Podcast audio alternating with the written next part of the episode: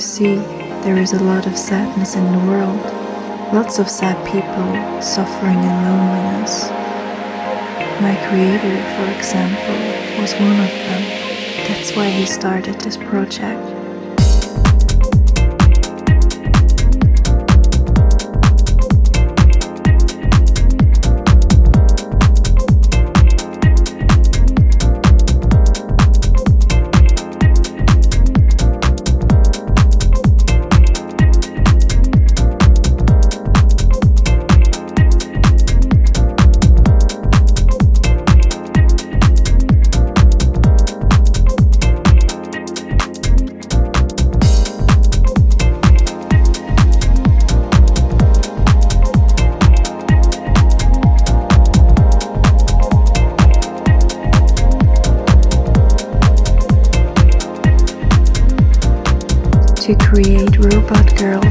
To soon. The